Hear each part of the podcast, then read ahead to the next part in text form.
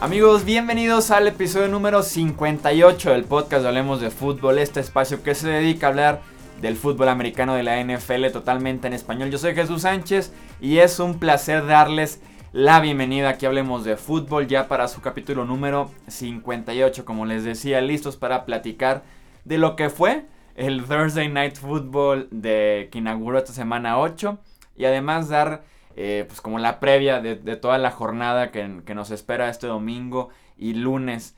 Eh, saludo antes de iniciar con, el análisis de los partidos a Edgar Gallardo en la producción. Edgar, ¿cómo estás? Muy bien, Jesús, aquí listos para analizar este Thursday Night Football. Fatal, ¿eh?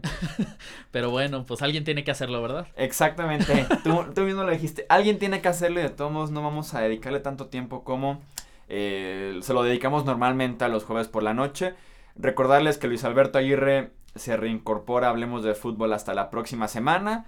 El muchacho se está divirtiendo y bastante, se ve bastante cómodo y bastante padre su experiencia en el Gran Premio de México de Fórmula 1. Sí, definitivamente. Vi unas fotos y... Sí, no, síganlo en Twitter en arroba aguirre, guion bajo a, guion bajo Luis.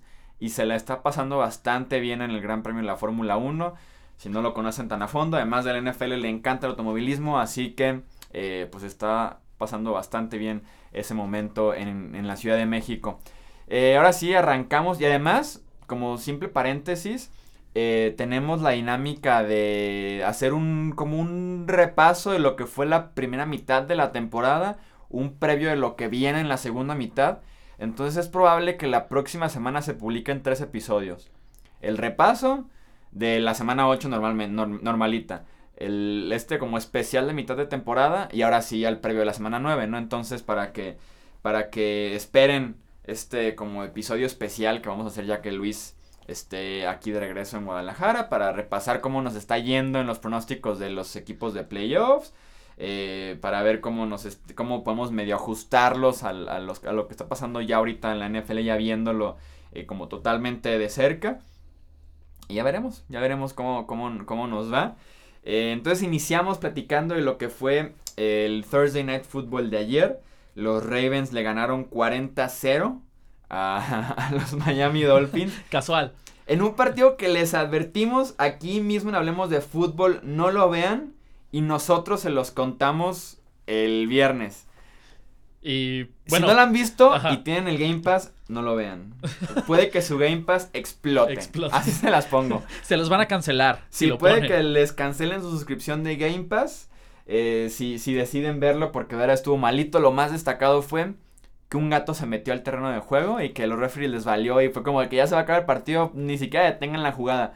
Que se siga a pesar de que el gato está en pleno campo. Y, ya para decir que ese fue el highlight del partido. No, incluso así como análisis del gato, yo no soy fan de los gatos ni siquiera de las mascotas en general, pero ese gato estaba como tierno, así como atigrado, como bien chiquito. De verdad, de verdad el gato estaba tierno, así como de que ese gato está tierno y qué bueno que se metió al campo. Sí, fue algo agradable que ver. Por no, y lo que corrió así de que del centro del campo, la lateral de los Dolphins y se aventó como 10 yardas ahí en la lateral, fue más productivo de lo que hizo Jay todo el partido. Definitivamente. Quedó muchísimo de ver Jay el corredor de los Dolphins, enfrentando a la defensiva, creo que 32 de la NFL en el juego por tierra, que es la de los Ravens. Entonces, no sé cómo Jay no consiguió 100, 150 yardas, que era lo que se esperaba, por lo menos de él viniendo también de una semana muy buena. ¿De Ayayi o del gato? Entonces, y los Ravens, que se da el caso eh, de que pierden a Joe Flaco, pues, probablemente como lo destacado y lo fuerte de esta victoria, el, costo que venía de perder a Joe Flaco por conmoción cerebral, tuvo que ser llevado al hospital en la noche. Kiko Alonso eh, probablemente se va a ir suspendido por lo menos un partido, tal vez dos, y luego de una apelación se reduzca a uno, algo así va a estar probablemente la dinámica con Kiko Alonso, pero que viendo lo que está sucediendo este año es momento de que la NFL sea más efectiva y se compare a otras ligas en jalar el gatillo y expulsar a gente, expulsar a jugadores durante el juego. Para que expulsen un jugador en la NFL requiere de que le suelte un golpe directamente al otro, que le suelte un golpe a un oficial o que sea el, como el impacto durante una jugada o después de una jugada como el más fuerte como en la historia de la NFL. Es la única manera en la que un jugador puede ser... Eh, expulsado durante un partido que no sea como acción extracurricular que sea pegar al otro jugador o pegar al referee. La NFL debe adaptar la regla que tiene la NCAA de expulsar un jugador en cuanto sea un golpe caso contra casco. En la NCAA incluso para eh, el fútbol americano colegial, por si no conocen qué es la NCAA, el universitario en Estados Unidos, revisan cada golpe caso contra casco. Porque hay una. hay un pañuelo que se llama targeting. O sea, como enfocarte en casi casi lesionar a alguien más. Entonces. Ven un golpe caso contra casco. Dicen, se detiene la jugada, lo revisan en el típico monitor. Se ayudan de gente que, lo está, que los está apoyando, que también está viendo la jugada. Y deciden si fue un golpe malintencionado. Caso contra casco, se va expulsado el jugador. En la NFL es prácticamente imposible que esto pase. Va, tiene que pasar algo de verdad brutal porque ni siquiera Danny Trevathan en el Thursday Night Football de Green Bay contra Chicago se fue expulsado. A pesar de que también se lo merecía como Kiko Alonso anoche. Entonces, la NFL o incluso con la NBA una que es la eh, tu, tu falta flagrante flagrante 2 eh, dos se te vas. te vas inmediato o dos técnicas te vas inmediato o incluso te pueden marcar dependiendo del grado una doble técnica inmediata y adiós. Y con la NBA también es así no las flagrantes se, detienen para no, para no expulsar tampoco lo tonto. No no no. La revisan el monitor ok sí amigo te vas. Es lo que debe pasar en la NFL es momento de proteger más a los jugadores y decir en cuanto un golpe sea castigado como caso contra caso, que se vea la mala intención, que sea tardío como el de Trevathan, como el de Kiko Alonso, te tienen que ir del, del, del, juego, simplemente. Y, más en este deporte que es de demasiado contacto. O sea, en sí ya el deporte ya es contacto. Mucho más que la NBA, por ejemplo. O, entonces es, es, cuidar mucho a esos jugadores. Que, no, y que la NFL saca su bandera de que sí nos, nos enfocamos mucho en la salud de los jugadores y en cuidarlos muy bien.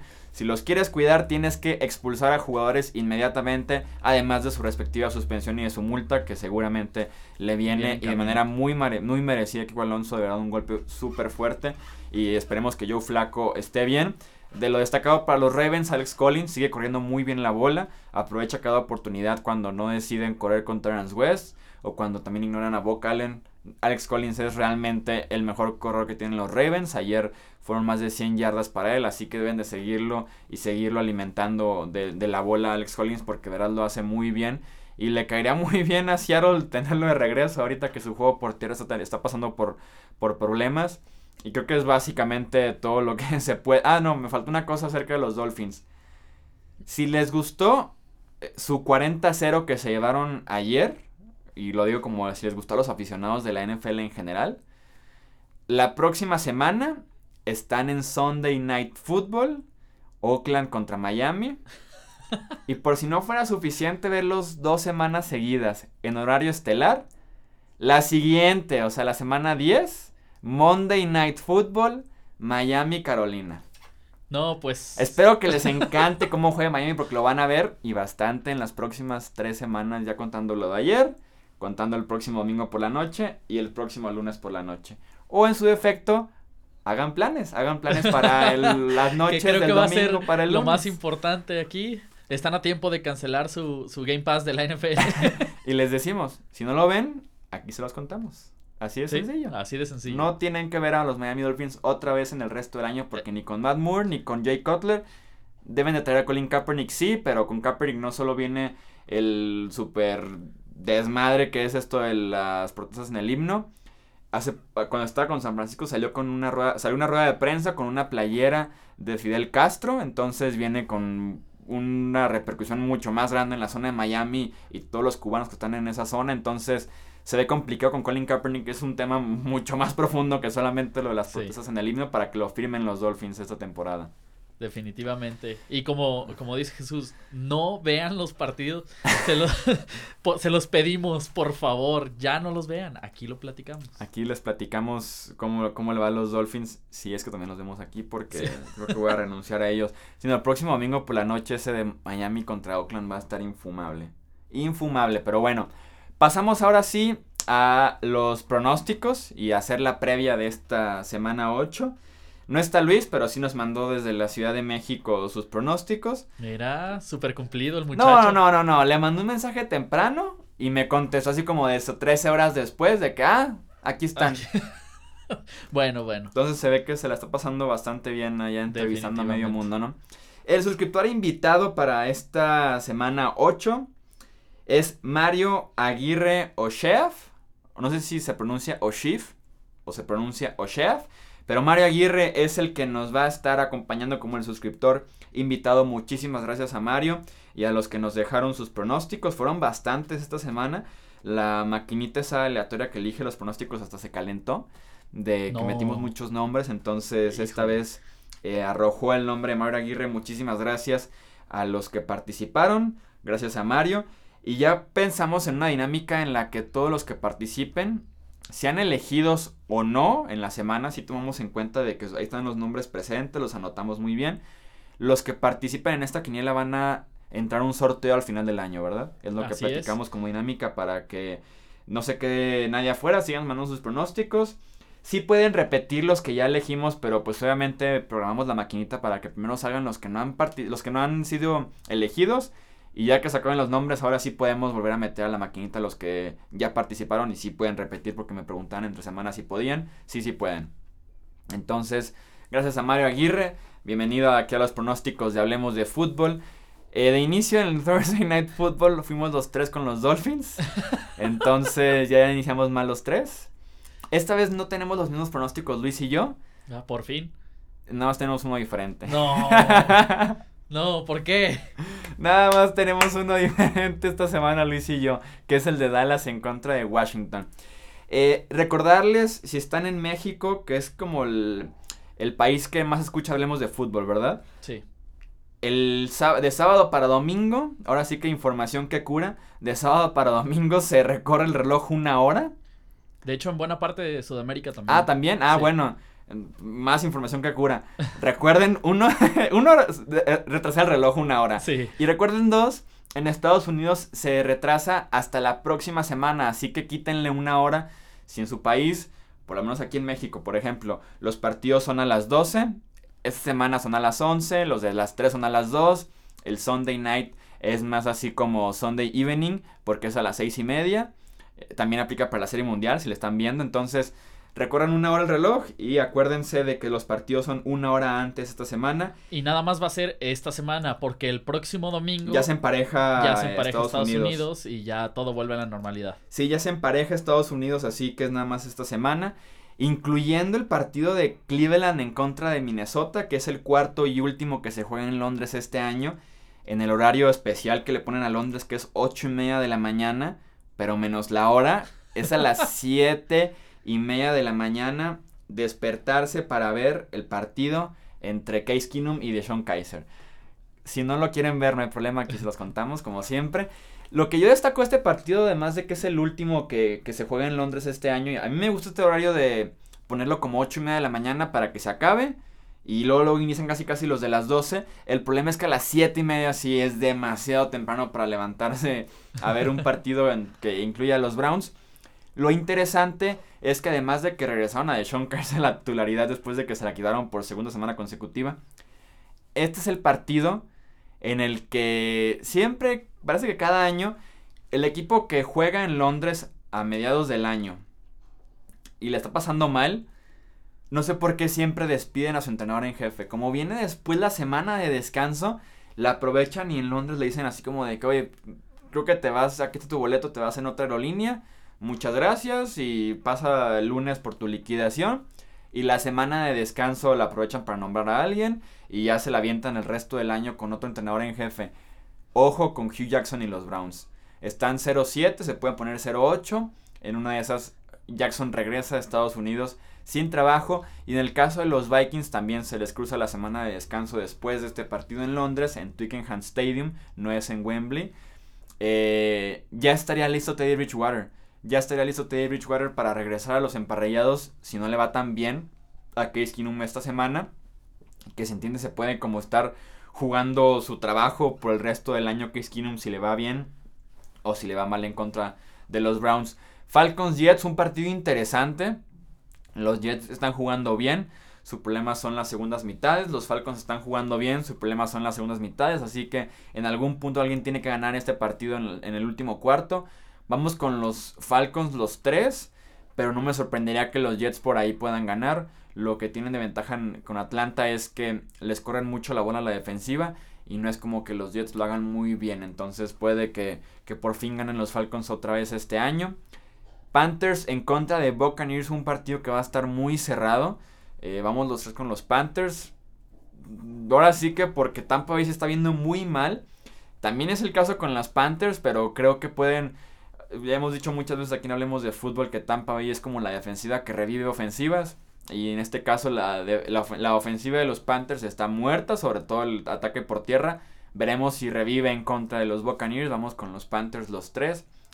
Eh, Filadelfia recibe a San Francisco en un partido que mide al peor récord de la NFC contra el mejor récord de la NFC. Entonces vamos los tres con Filadelfia. Un favorito aplastante deben de ser los Eagles en este partido. Saints en contra de los Chicago Bears, un partido también interesante. Vamos Luis y yo con los Saints. Eh, Mario Aguirre va con los Bears, con los Chicago Bears. Es en, es en Nueva Orleans, lo cual medio me inclinó a elegir a los Saints, aunque también están corriendo muy bien el balón los Bears. Pero en algún punto Mitch Trubisky tiene que lanzar más de 10 pases por partido. Creo que esta es la semana en la que tiene que hacerlo en algún punto y no le va a ir tan bien, entonces voy con los Saints en este caso. Patriots reciben a Chargers, un partido complicado para Nueva Inglaterra.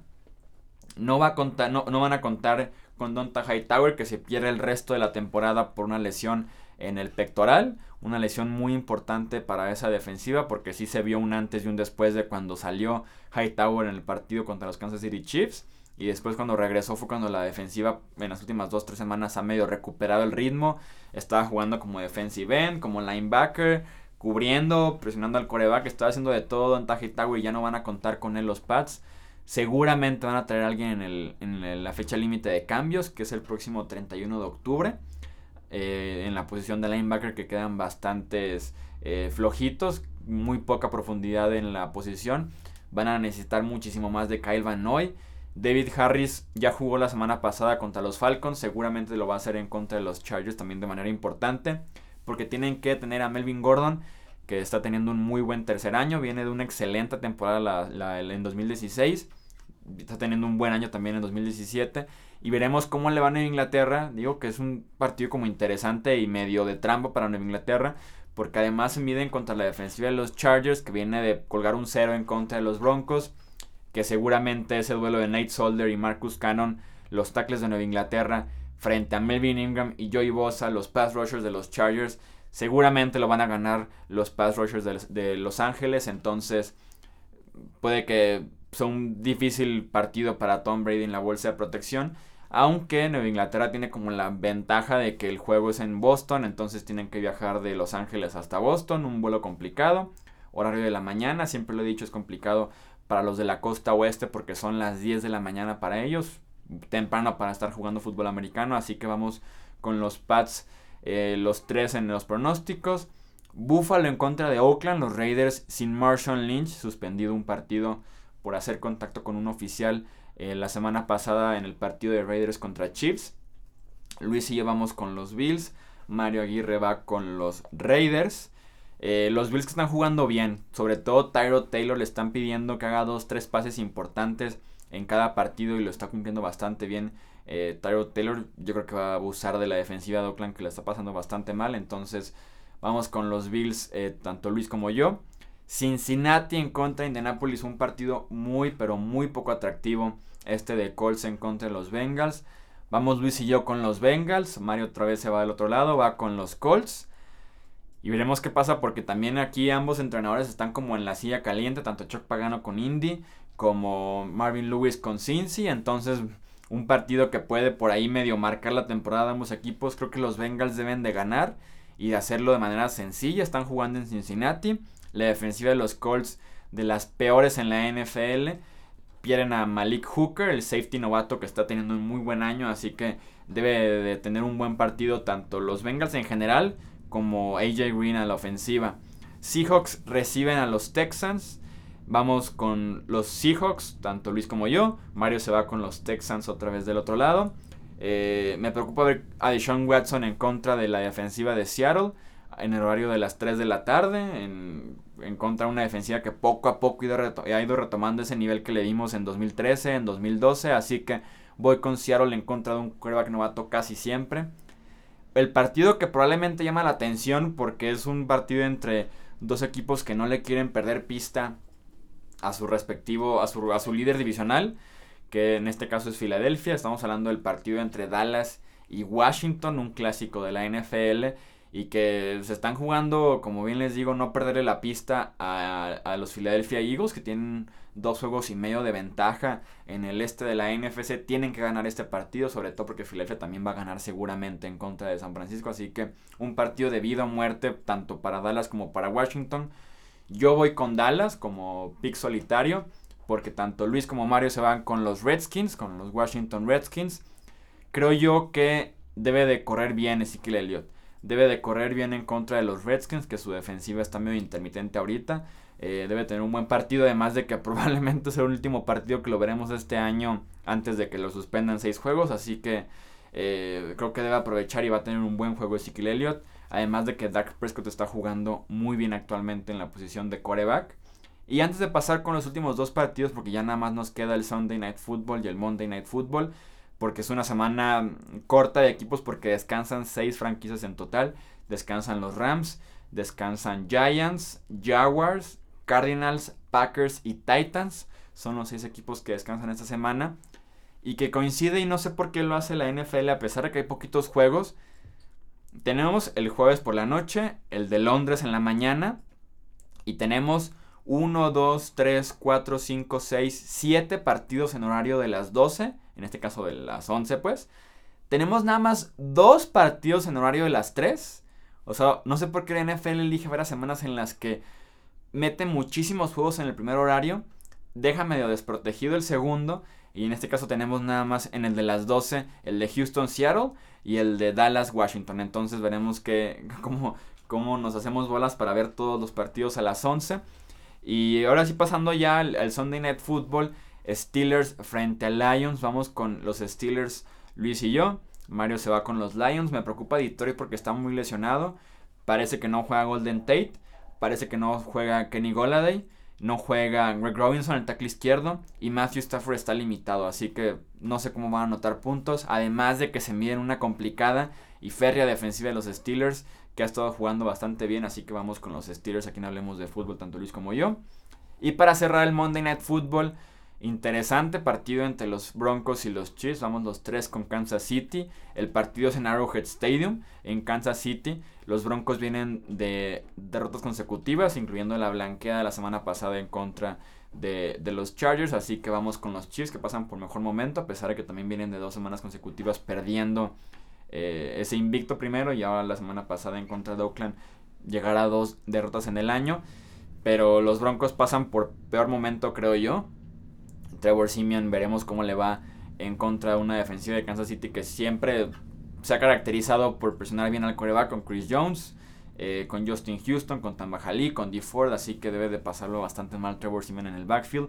Y por eso vamos con los Chiefs, además de que al ser en Arrowhead Stadium y en horario de prime time, probablemente busquen ahí establecer un nuevo récord de más decibeles para un estadio eh, abierto o algo así. Entonces siempre cumple Arrowhead Stadium. Vamos con los Chiefs en ese caso. Estos son los pronósticos. Recuerden que en las posiciones están en la primera posición empatados Luis Aguirre, los suscriptores invitados. Y yo estoy en la tercera posición o en la última posición, si así lo quieren ver, dependiendo si me si les agrado o no.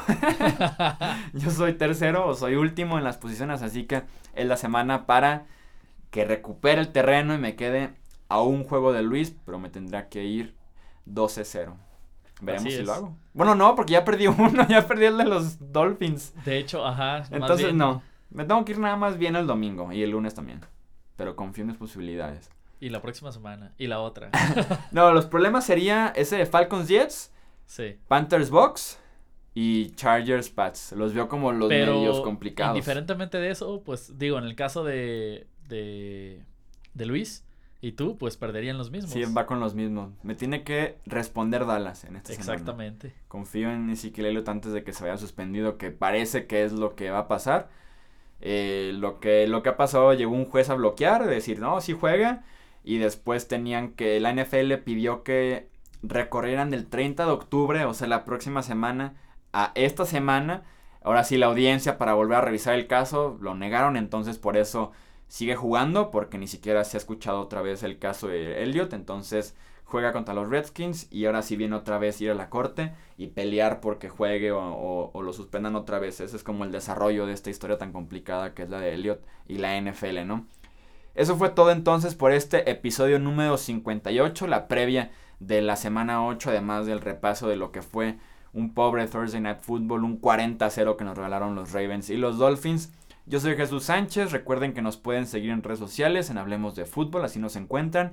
Además de que se suscriban al canal de YouTube donde publicamos contenido diferente también al que tuvimos aquí en las plataformas del podcast. Así que estén al pendiente también del canal de YouTube.